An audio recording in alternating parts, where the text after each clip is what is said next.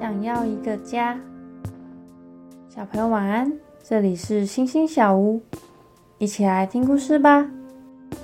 五岁的小洛从小就住在育幼院里，他一直渴望有一个家。有一天，一对夫妇来到育幼院，想要领养一个孩子，但是绕了一圈，看了所有孩子后，却没有选中任何一位。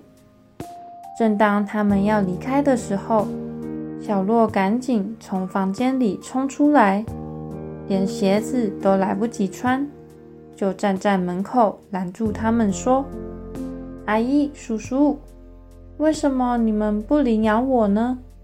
那位太太温柔地蹲下来，对小洛说：“小朋友，不好意思，因为我们想领养的是六岁的男孩。”小洛兴奋地说：“明年我就六岁了。”先生听了小洛的话，忍不住笑了。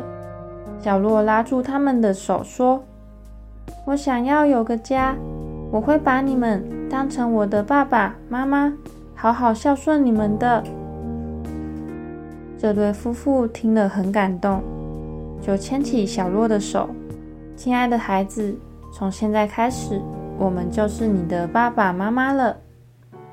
想一想，小洛是怎么被领养的呢？如果你是小洛，你会冲出去吗？今天的经文是马太福音十五章二十七节。